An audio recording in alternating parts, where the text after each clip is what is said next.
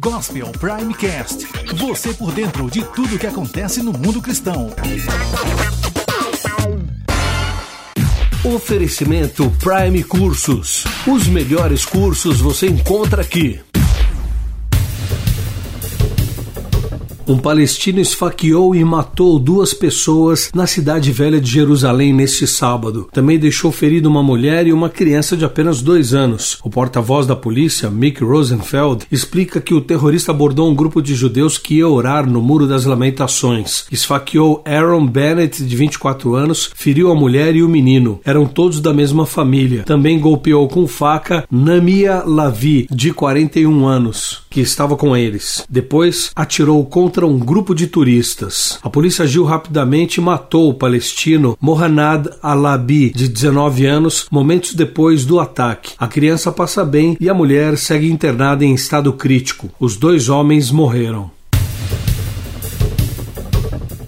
Cerca de 24 horas após o presidente da Autoridade Palestina, Mahmoud Abbas, afirmar diante da Assembleia Geral da Organização das Nações Unidas que pode abandonar os acordos de paz, quem usou a palavra foi o primeiro-ministro israelense Benjamin Netanyahu. Em um discurso considerado histórico, calou durante cerca de 45 minutos os representantes diplomáticos ali reunidos. Netanyahu denunciou o acordo nuclear das potências mundiais com o Irã. Ele disse que aquele tempo devia servir para que o mundo mundo pensasse no que fez em relação às ameaças de Teherã de destruir o Estado judeu. O silêncio do auditório, ironicamente, parece ter falado mais alto.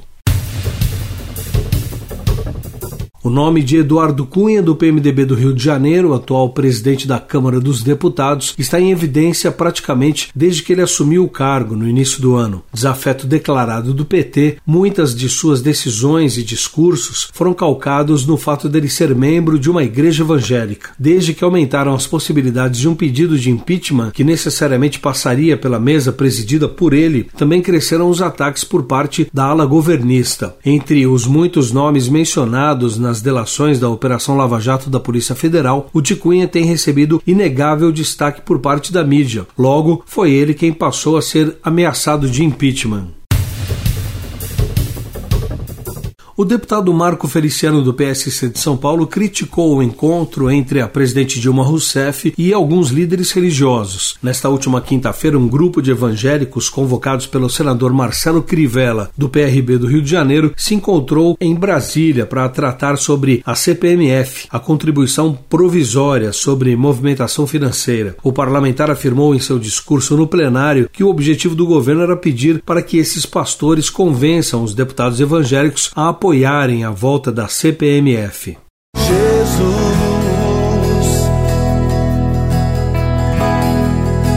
tu és meu Senhor,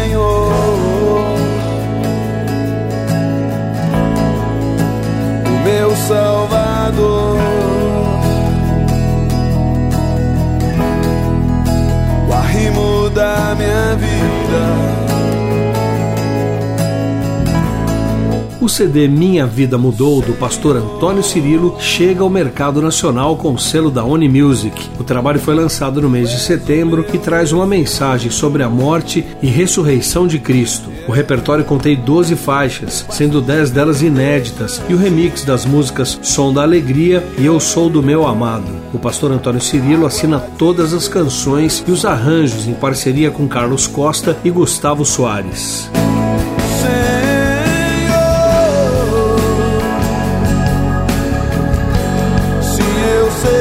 estás comigo.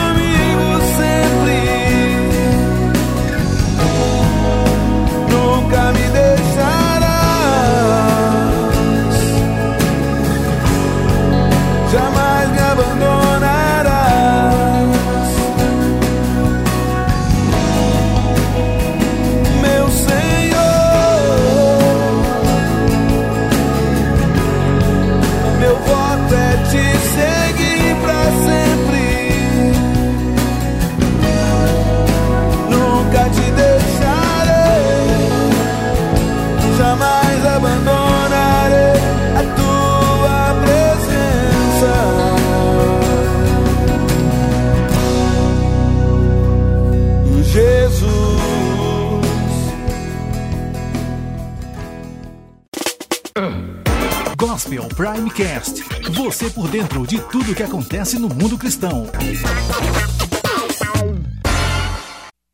Oferecimento Prime Cursos. Os melhores cursos você encontra aqui. Sonhar com um futuro melhor. Tá dentro de casa, agora já dá pra fazer. Escolho a minha chance de crescer. Estudar dentro de casa, agora já dá pra fazer. Com a Prime Cursos escolho a minha chance de crescer. Cursos grátis, acesse primecursos.com.br. Gospel Prime, Gospel Prime.